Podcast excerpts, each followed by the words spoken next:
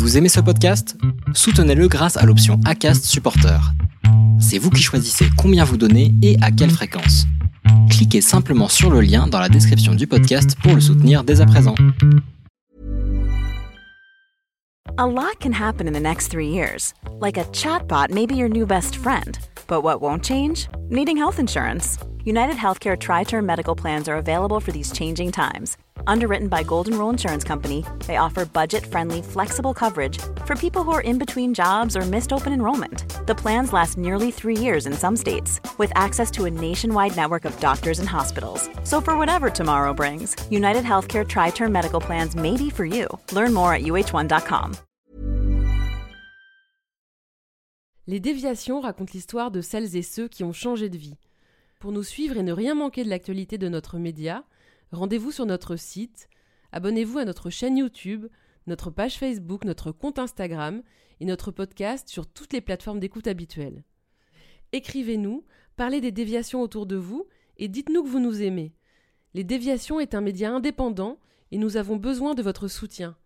Tout de suite, un nouvel épisode, une nouvelle histoire, une déviation. Ce soir-là, je cherchais euh, voilà des, photos euh, pour illustrer un article et je me rends compte que je n'ai plus aucune photo de moi dans mon téléphone. Ça fait longtemps que euh, je ne prends plus ni selfie mais que je me laisse pas photographier non plus. Et à la place, je n'ai que des photos de buffets somptueux de pâtisseries, de gâteaux que je prends en photo à chaque fois que je suis invitée à une conférence de presse et qu'il y a un buffet. Et je regarde mon compte Instagram et en fait, euh, il y a quasiment que des photos euh, de choses à manger ou bien de très jolis flacons de parfum, d'objets en fait de nature morte. Et tout est mort, il n'y a plus de vivant en fait. Et ça me frappe euh, de manière vraiment violente. Quoi. Je, me dis, mais où est-ce que j'ai disparu? Et, pourquoi cette obsession en fait à ce point? Qu'est-ce qui me plaît autant dans le fait de, photographier des pâtisseries régressives dans toute cette chantilly? Où est-ce que je suis?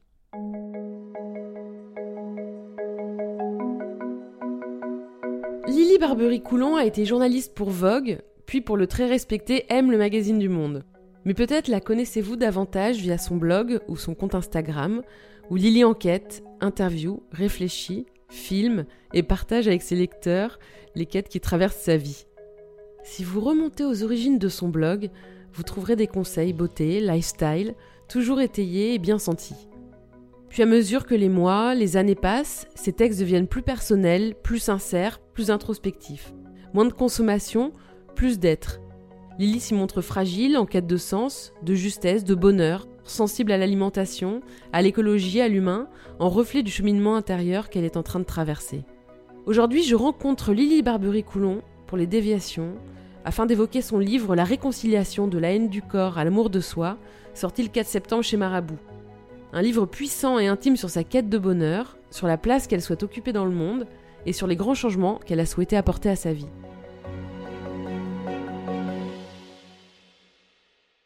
J'ai lu La Réconciliation et j'étais assez étonnée. Tu te mets à nu, tu exposes euh, une forme de mal-être qui semble t'accompagner depuis l'enfance. Est-ce que tu peux nous parler de la Lily d'avant? En fait, euh, moi, j'avais pas vraiment conscience que j'allais pas bien pendant longtemps. Euh, j'avais un, un travail qui me plaisait, euh, dans un univers euh, qui était euh, très valorisé et valorisant.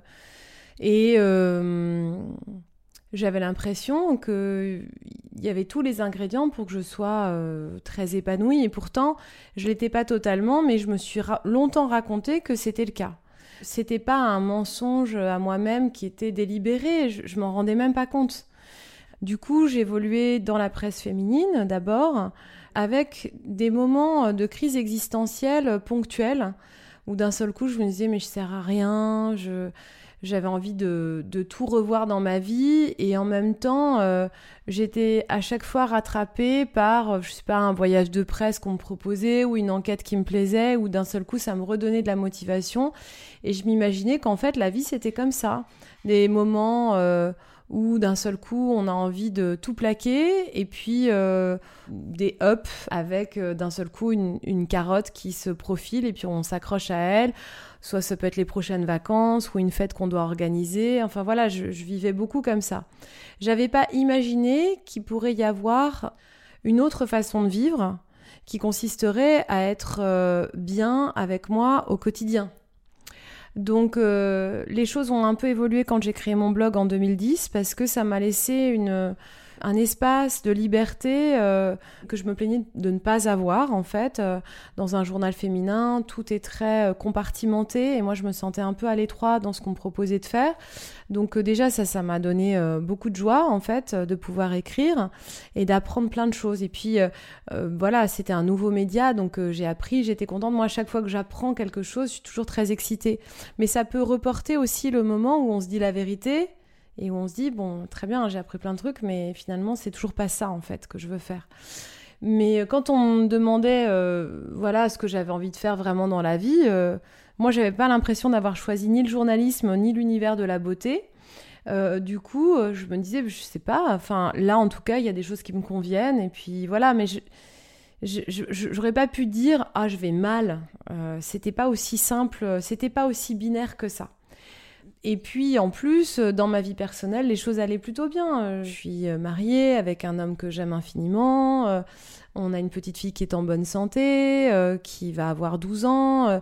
Et on ne connaissait pas de grandes difficultés. Je ne suis pas tombée malade, il n'y a pas eu un moment de burn-out fort. Il y a eu des épreuves, mais comme pour tout le monde. Et en fait, ce qui a commencé à me permettre de réaliser que ça n'allait pas, c'est vraiment euh, au printemps 2016, je suis chez moi et euh, je cherchais des photos pour illustrer un article sur mon blog, tout en travaillant pour M le magazine du Monde, euh, où j'étais hyper euh, challengée par euh, ce magazine génial. Euh, vraiment, j'avais envie de donner ma sève la plus précieuse, quoi, pour pouvoir alimenter des articles de fond avec une équipe qui était enrichissante, très stimulante.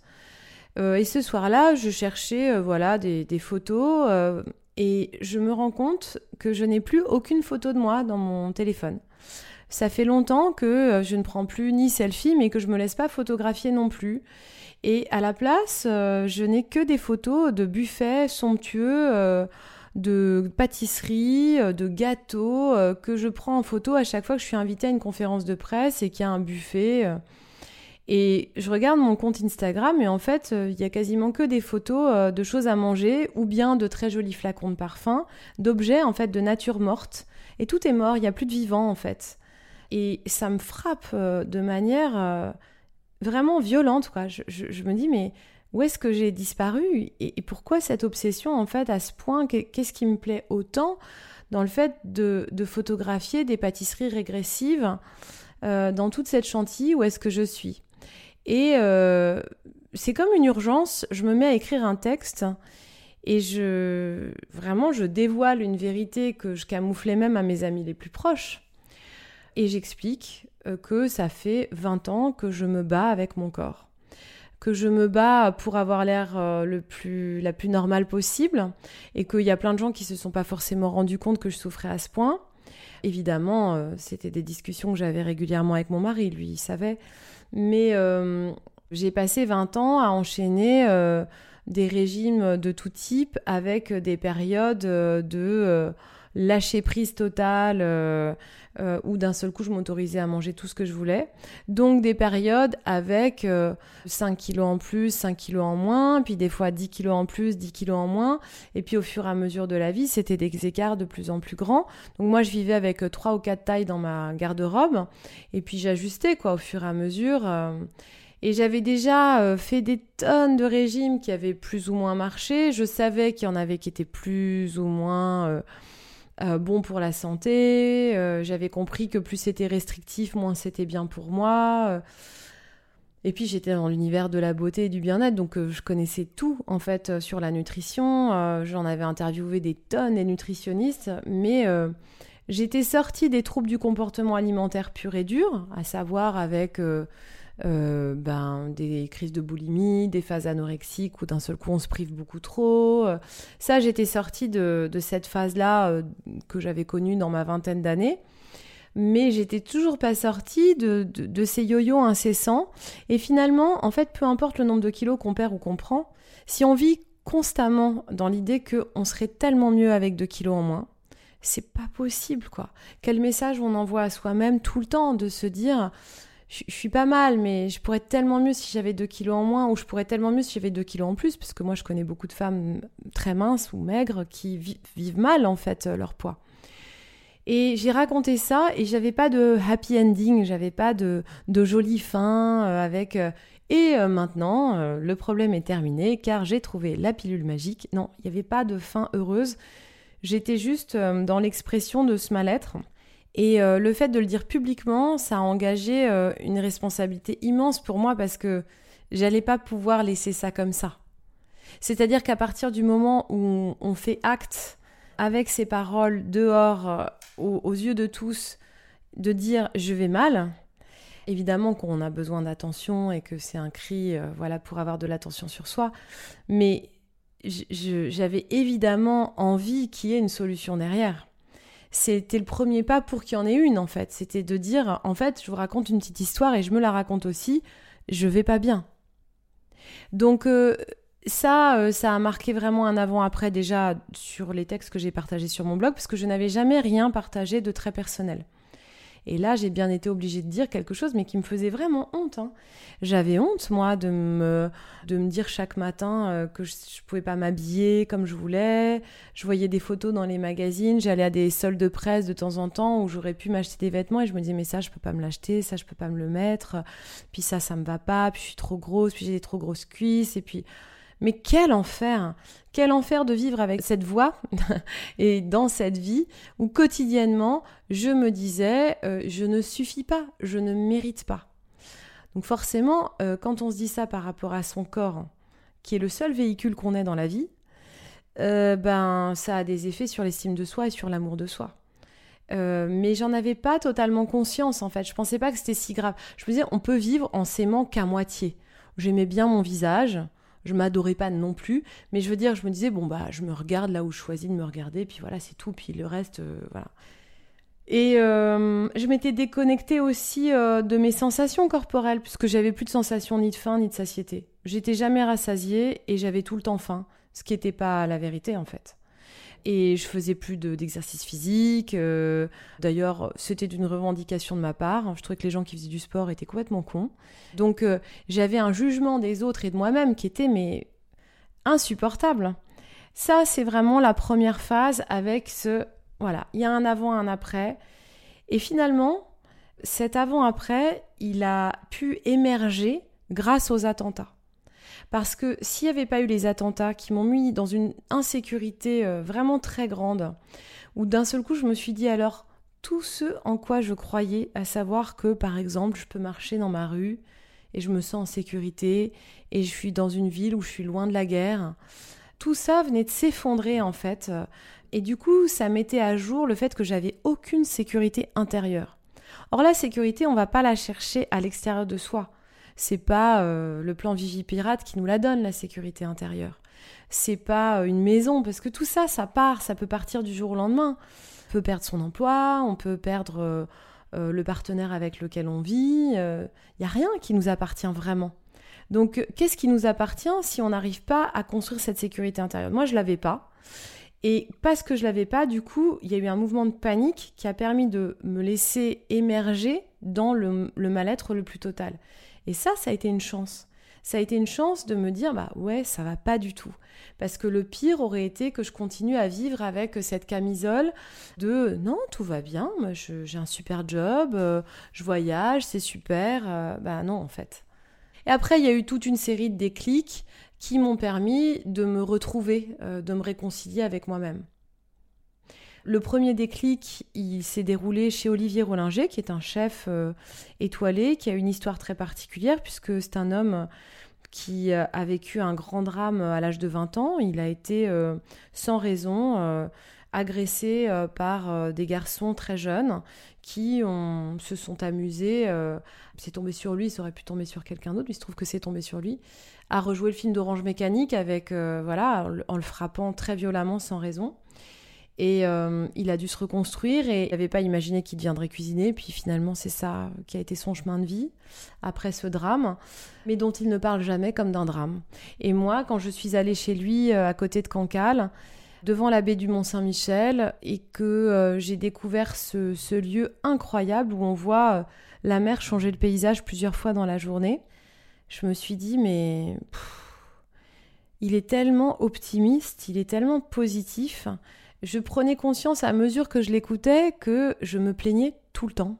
Je me plaignais de tout, quoi. Et là, lui, euh, qui avait vécu euh, vraiment un vrai drame euh, bien plus grand que, que ce que moi j'ai pu expérimenter, en tout cas, c'est comme ça que je me l'imaginais, il me disait, vous voyez Lily, ça a été ma chance parce que derrière, et puis, et puis dérouler son histoire avec son enthousiasme et sa fougue de vouloir défendre le bien manger, le, le bon. Et, et, et, puis, il avait écrit un petit mot qu'il avait laissé sur mon oreiller où il me parlait du cosmos, de se reconnecter à la Lune. Et ce soir-là, j'ai regardé la Lune, je crois que je ne l'avais pas regardée depuis des années en fait, la nouvelle lune, la pleine lune, je savais même pas ce que ça voulait dire. Et franchement, pour moi, c'était des trucs ésotériques à la con. Je ne regardais pas la nature qui m'environnait. Donc ça a été une première reconnexion parce que je me suis sentie extrêmement bien et je crois que j'ai pris conscience dans ce lieu-là que c'est pas simplement Olivier qui a eu un effet sur moi, c'est la nature elle-même. Je n'étais plus seule, je faisais partie en fait de ce qui m'entourait et ça, ça m'a mis sur un chemin de guérison. Du coup, bah, tout ce qui s'est passé ensuite de l'été 2016 jusqu'à aujourd'hui, ça a été une série d'éveils de conscience. Je me suis ouverte à des choses pour lesquelles j'étais totalement verrouillée avant, comme par exemple le yoga. Pendant des années, j'en ai fait euh, un peu euh, obligé comme on fait de la gym tonique en se disant waouh, je vais aller je vais faire des abdos, je vais aller faire du yoga, tout le monde dit que c'est génial. Euh, bon, moi je me sentais mal dans ses cours de yoga. Je me comparais avec celle qui était très souple. Je me disais, mais moi, je ne sais pas faire le poirier comme ça contre. Je, ne vais jamais y arriver. Elles avaient des tenues hyper belles. Moi, j'étais en jogging avec un vieux t-shirt dégueu. Je me sentais moche. Quand je me mettais euh, chien tête en bas, j'avais le t-shirt qui redégringolait jusqu'au niveau du cou. On voyait mon soutif. Enfin, je me sentais gauche et, euh, et puis surtout, quand on me demandait de méditer, de fermer les yeux, moi je pensais à toute ma to-do list euh, de il faudra appeler le gynéco, et puis après il faudra rendre le papier euh, que j'avais promis. Donc j'arrivais pas du tout à faire le vide, j'avais le mental beaucoup trop agité pour faire le vide, ça me semblait être un truc de moine bouddhiste et que peut-être j'atteindrais si je faisais une retraite au Népal. Et je suis tombée, enfin j'ai une amie qui m'a vraiment recommandé un cours de yoga particulier, et quand elle m'en parlait, donc ça s'appelle le Kundalini Yoga. Quand elle m'en parlait, je me disais, non mais elle me parle d'une secte en fait. Euh, chanter, euh, tout le monde est en blanc. Euh, bon, j'avais pas du tout envie d'y aller, mais elle a beaucoup beaucoup insisté. Et c'est vrai qu'elle, elle avait l'air d'aller plutôt bien. Donc par politesse et par amitié, j'y suis allée. Bon, puis là, il y a eu un avant, un après. Alors ça fait pas ça à tout le monde. Il y a des gens qui ressentent pas du tout ça après un premier cours de Kundalini Yoga, qui restent à l'extérieur ou bien même c'est pas leur truc et ça sera autre chose à trouver. Mais moi, voilà, je suis tombée comme Obélix dans la marmite, quoi. Tout de suite, le premier jour, euh, waouh, je suis sortie de ce cours et je me suis rendu compte en sortant que pendant 1h30, je n'avais pensé à rien, ce qui était mais un repos phénoménal. Et puis surtout, euh, c'était joyeux, j'étais remplie de joie, quoi. Je pétillais comme euh, un verre de champagne. J'avais envie de sautiller dans la rue, j'étais euh, connectée à une joie très enfantine, quoi. Mais en fait, euh, c'est vrai, tout va bien, il n'y a aucun problème. Mais je sais même pas pourquoi je me fais tout un monde de tout ça, ça va aller. Et donc j'ai commencé en fait vraiment à dérouler le fil de cette joie à partir de ce moment-là.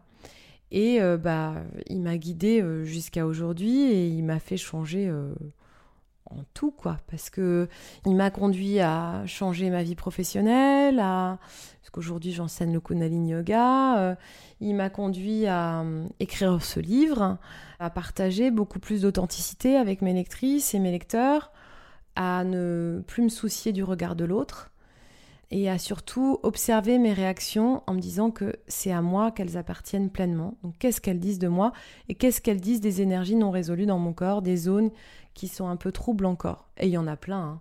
c'est pas fini, c'est jamais terminé. Donc tu, tu, découvres le, Kundalini, donc un des gros points de ton livre. Quel est l'impact euh, sur ton quotidien, sur tes relations aux autres euh? Alors je dirais que dans un premier temps, d'abord mes motivations en allant en secours, c'est un yoga qui est extrêmement sportif, qui est très intense euh, sur le plan de l'endurance, euh, cardio, vasculaire. Et moi j'avais quand même comme espoir que ça me fasse maigrir et que ça me, ça me muscle. Hein. Et d'ailleurs, euh, j'entends beaucoup de profs de yoga dire oui, mais le yoga c'est pas ça. vraiment, les gens qui viennent au yoga pour ça n'ont rien compris. Mais pourquoi les juger? Pourquoi, si c'est la porte d'accès qui leur permet d'aller euh, vers la méditation euh, et vers euh, la spiritualité, pourquoi on jugerait en fait bien ou mal les raisons qui mènent un élève à venir sur un tapis de yoga? Peut-être que ça va passer par des yoga gadgets avec tout un tas d'outils, mais très bien, pourquoi pas? Moi, en tout cas, au départ, la motivation, c'était ça. J'étais contente que ce soit agréable, et je pense que j'y serais pas retournée autant si ça m'avait pas tout de suite accroché. Mais euh, la motivation, c'était euh, oui, j'avais envie d'être accompagnée dans ma perte de poids. J'avais pris la décision ferme de manger différemment, de me reconnecter à mes sensations. Et là où ce qui est amusant, c'est que finalement ma motivation de départ, c'était le corps. Mais très vite, je me suis fait attraper par d'autres bénéfices qui étaient euh, ah tiens c'est marrant, je crie moins à la maison. Ah, j'ai remarqué que je suis beaucoup plus calme face à une tâche de travail qu'on me propose de faire mais c'était pas non plus parfait. Et d'ailleurs, euh, j'avais euh, dans ma manière de vivre ce yoga, finalement j'y allais au début deux fois par semaine, puis trois fois par semaine, puis quatre fois par semaine. Et j'avais un comportement très addictif par rapport à ce yoga. Donc j'avais déplacé l'addiction euh, de la nourriture sur le yoga en me disant il faut vite, vite, vite que j'y aille. Je vais pouvoir respirer, puis je vais repartir en apnée dans la vie normale. Et ça, ça n'a pas tenu longtemps. C'est-à-dire que j'étais comme un hamster en fait encore dans ma roue, à courir, courir, courir. Et puis je m'arrêtais pendant 1h30 et je reprenais cette course-là. Et euh, c'est un yoga qui est tellement puissant, qui vient tellement chercher dans des zones du corps, du cerveau, mais aussi euh, des zones qu'on ne comprend pas très bien, qui ne se manifestent pas dans le cerveau. La conscience, on n'arrive toujours pas. Il paraît que les neurologues, ils n'arrivent pas à dire quelle est la zone exacte qui est stimulée en fait. C'est ce moment où on est un peu à l'extérieur de soi et qu'on peut regarder ses pensées. En fait, on n'est pas à l'extérieur, on est tout à fait dans son centre.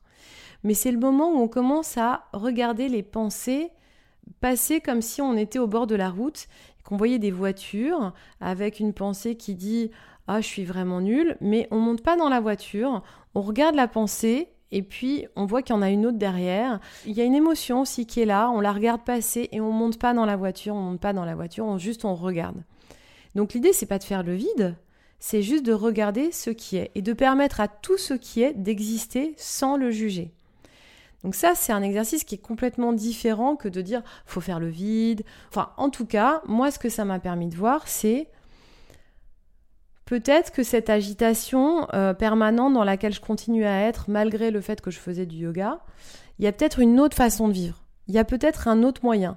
Peut-être que cette course, qui était très euh, paradoxale par rapport à mon désir de ralentir, il y a peut-être une autre façon de faire.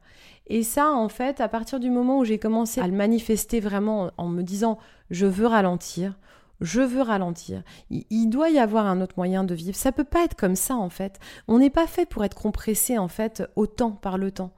Bah, j'ai été entendu. Hein. Mon ordinateur s'est pété. Pendant trois semaines, j'ai pas eu accès à mes mails. Mon téléphone portable s'est cassé et j'ai dû apprendre par l'expérience à vivre sans tous les outils avec lesquels je travaillais jusque-là. Et puis, bah, ma grande surprise, ça a été que la Terre a continué de tourner. Les gens ont continué à me contacter ceux qui comptaient vraiment ont continué à me contacter. Et tout ce que je devais faire, en fait, euh, pour mon travail, c'est matérialisé quand même. Donc, où est-ce qu'on communiquait si on, ne passait pas par les canaux habituels? Bah, On communiquait par d'autres ondes. Finalement, je pensais très fort à quelqu'un en me disant J'ai pas son mail, je sais pas comment on va pouvoir résoudre en fait ce problème. Et puis la personne m'appelait dans la seconde qui suivait. Alors là, j'étais quand même assez sidérée. Je me disais Mais En fait, euh, on ne sait pas ce qui se passe en termes de physique quantique euh, au niveau cellulaire, comment est-ce qu'on peut communiquer. Donc là, évidemment, il y a plein de gens autour de moi qui me prenaient complètement pour une folle, mais à la limite, c'est pas très grave parce que moi, je le vivais dans ma réalité. j'ai commencé à me dire, tiens, j'écrirais bien un livre, et puis il y avait des maisons d'édition qui venaient vers moi.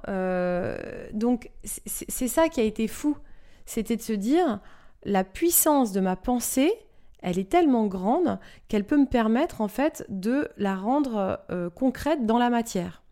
Donc ça, c'est ce que ce yoga et la méditation euh, m'ont apporté euh, de fou. Parce qu'à partir du moment où j'ai pris conscience que c'était moi qui créais ma réalité, du coup, j'ai commencé à poser mon attention sur des choses beaucoup plus positives qu'avant. Mais comme je fais ce travail de méditation, le fait de focaliser sur du positif, ça ne veut pas dire que j'oublie et que je suis dans le déni de tout ce qui est en moi. Non, je continue à avoir des ombres, je continue à avoir des zones qui sont pas résolues et je les vois mieux. Je les vois mieux qu'avant. Au quotidien, tu as un petit peu levé le pied, euh, tu cours moins qu'avant? Alors oui, je travaille beaucoup moins qu'avant. Je travaille beaucoup moins qu'avant et mes rentrées, par exemple, euh, la rentrée euh, scolaire, hein, le mois de septembre, quand on a des enfants, c'est un mois qui est assez compliqué parce que on doit réinscrire son enfant à tout un tas de trucs, signer des papiers, assister à des réunions. Euh. Moi, je, je, je, vis plus ça comme ça. Alors, je suis présente pour ce qui est important pour ma fille, mais je choisis de ne plus vivre cette sensation d'être euh, prise au piège en fait. Donc ça veut dire que je fais moins de choses et que je choisis par exemple de renoncer à plein de sollicitations. Peut-être que je vois un peu moins mes amis pendant ce mois-là, que je sors moins à des dîners, que on m'invite à tout un tas de choses comme j'ai cette influence sur les réseaux sociaux, on me propose euh, plein de choses que j'aimerais faire, de je sais pas d'aller tester des nouveaux cours de yoga ou d'aller me faire masser. Je dis non à toutes ces sollicitations et puis, je sais que la clé, c'est que comme ça va être compliqué, je vais méditer encore plus longtemps. Par exemple, ce matin, euh, j'ai fait 1h30 de méditation au lieu d'une demi-heure que je rajoute à ma pratique euh, physique. Parce que euh, c'est ma manière de savoir que je vais pouvoir être présente en fait. Le niveau de stress, il a vraiment diminué, mais quand il se manifeste à nouveau, parce que voilà, je suis pas un ange, hein, je suis un humain, donc quand ça se manifeste à nouveau, j'ai plein d'outils. J'ai, euh, je suis comme Mary Poppins, je sors de mon sac tout un tas d'outils. Je sais que je peux, en faisant la respiration du feu, qui est une respiration très intense, je vais me mettre 10 euh, minutes dans un coin, faire cette respiration, hop, je redescends. Il m'est arrivé, par exemple, euh, il n'y a pas très longtemps, je partais de mon lieu de vacances pour rejoindre mon lieu de formation et j'avais quatre trains à prendre dans la même journée. et j'apprends que le troisième train sur les quatre est annulé. Il n'y a pas de solution de remplacement, il y a un mouvement social, c'est annulé. Sur le moment, euh, bah, ma réaction, c'est euh, putain, fait chier, je vais pas pouvoir y aller. Euh, j'appelle la SNCF, on me dit reprogrammez votre voyage au lendemain, sauf que je devais vraiment arriver à 15h pile sur le lieu pour que je puisse participer à une réunion qui était hyper importante, qu'on avait calé avec quatre personnes qui sont, enfin trois autres personnes qui sont assez peu disponibles. Donc J'étais euh, vraiment embêtée. Mais je reste pendant une heure un peu campée sur c'est nul, vraiment, euh, je lâche pas quoi. Et puis je fais la respiration euh, que je connais, enfin un des pranayamas que je connais, et je me dis non mais en fait l'univers me soutient, il n'est pas contre moi, donc il faut que je lâche en fait là. Je, vais juste me dire demain je vais prendre les premiers trains, puis on va voir ce qui va se passer, mais je vais pas écouter le, conseil de reporter le voyage, je vais trouver une solution. Et puis je me dis, euh, bon, il faut quand même, je vais pas être aidée toute seule, il faut quand même que je demande de l'aide. Donc sur Instagram, j'ai dit, bah, est-ce qu'il euh, y a quelqu'un qui serait euh, disponible pour faire un voyage entre Valence et Grenoble demain? Et je, lançais vraiment une bouteille à la mer. J'avais pas suffisamment de réseau pour télécharger une application qui permet de faire du covoiturage. Et j'avais juste assez, en fait, pour publier ce truc-là, quoi. Dans la seconde, j'ai une femme qui me suit et qui dit Ok, ben moi, en fait, c'est possible, j'habite entre les deux villes, je viens de chercher, je suis disponible. Donc, elle est venue me chercher pile à l'heure d'arrivée de mon train. on a eu une conversation incroyable toutes les deux pendant 7 heures de voiture, là, enfin cette, ces 50 minutes de voiture. Je suis arrivée à 14h55 à Grenoble, exactement à l'heure à laquelle je devais arriver en train. J'ai pu rejoindre le groupe de gens avec lequel je devais avoir une réunion, et tout s'est passé de manière hyper fluide. Si j'avais pas eu confiance en fait, si j'étais restée campée sur oh là là, mais vraiment c'est pas possible, ça me saoule, vraiment la compagnie de train ils sont nuls, alors qu'en fait je connais même pas les raisons du mouvement social, mais elles sont probablement totalement justifiées, je serais passée à côté de cette rencontre de cette heure de voiture qui a été géniale, où on s'est dit vraiment des choses profondes, et puis j'ai envie de la revoir, elle aussi, et du coup, en fait, c'était une rencontre importante. Donc, c'est toujours ce truc-là, c'est de je m'en remets à ce que la vie me propose de plus grand que ce que mon mental croit être juste. Et quand on est dans cette euh, dimension-là, et qu'on se dit je suis pas toute seule, je fais partie d'un grand tout, il y a plein d'humains autour de moi, il y a la nature autour de moi, donc je m'en remets à ce grand tout, bah du coup on est beaucoup plus humble face aux situations et on trouve de l'aide. Donc euh, non, le niveau de stress, il peut être très élevé, mais heureusement, j'ai des outils qui me permettent de voir, oh là là là, là, je suis en train de tomber dans le piège de ma croyance limitante qui est que je vais pas m'en sortir, et je repars sur autre chose. Ton mari, euh, avec qui tu es depuis 17 ans, comment est-ce qu'il a vécu ces changements? Il les a vus, j'imagine Ouais, bah, il les a vus et puis euh, j'ai la chance d'être avec quelqu'un qui a vraiment confiance euh, en moi et qui me fait confiance euh, sur mon chemin et qui, même quand j'allais pas bien, il a jamais cessé d'avoir confiance dans le fait que j'irais mieux, quoi. C'est un compagnon formidable parce que du coup, il n'est pas focalisé sur le problème. Bon, honnêtement, quand j'ai commencé à vraiment parler de cette source, de l'univers, du grand tout, je, pense qu'il avait quand même quelques doutes. Et surtout, peut-être qu'il se disait euh, est-ce qu'on va pas la perdre là? Est-ce qu'elle n'est pas en train de péter les plombs euh? Mais il a vu les bénéfices en fait. Et là encore ce matin, il les voyait dans mon niveau de calme.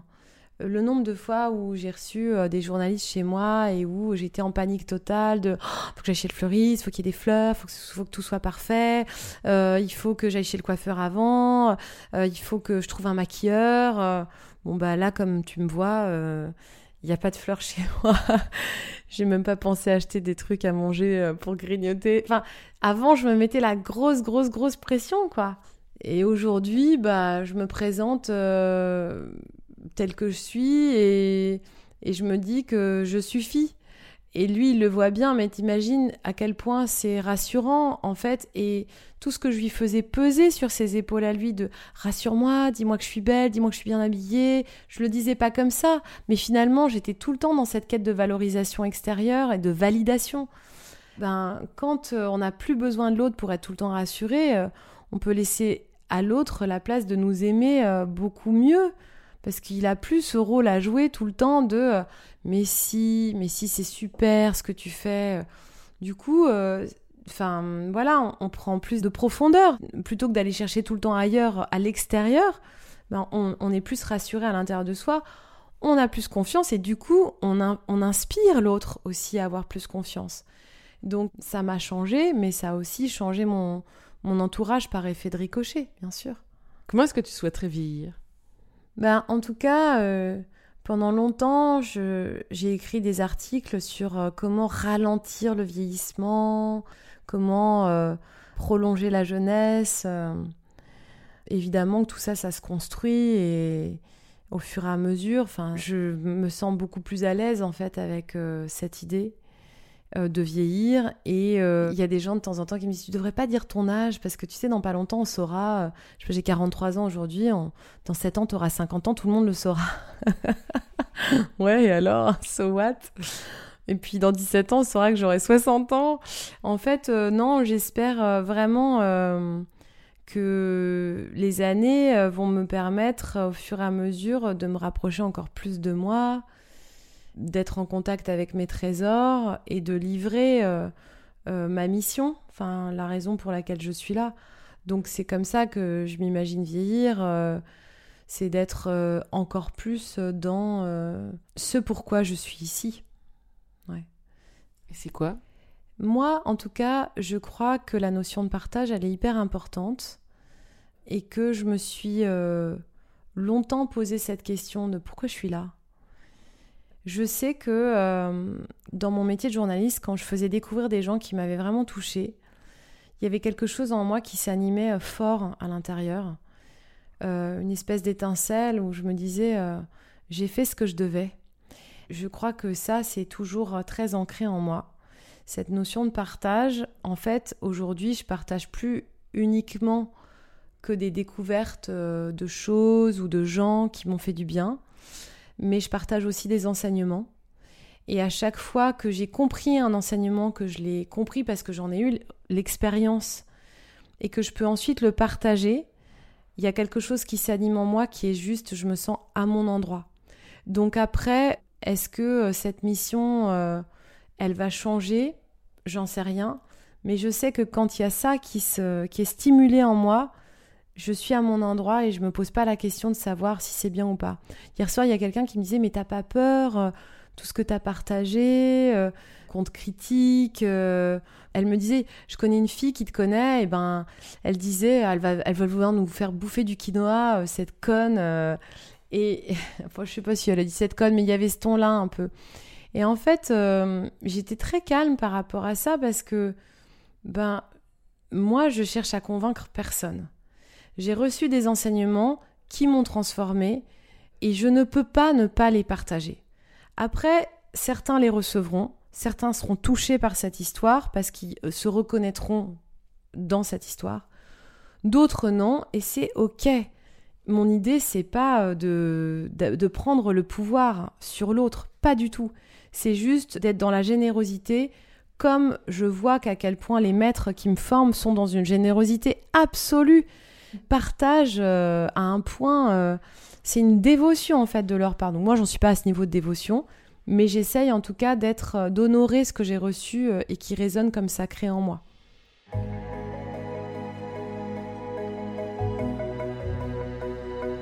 C'était un entretien mené par Laurence Velli et réalisé par Sidney Clazen pour les déviations en partenariat avec Grazia. Commentez, écrivez-nous, partagez, taguez vos amis, réagissez avec beaucoup de cœur, de pouces levés et d'étoiles quand on vous le propose. Les déviations n'ont qu'une vocation, raconter des histoires de gens qui ont changé de vie. A très vite pour un prochain épisode.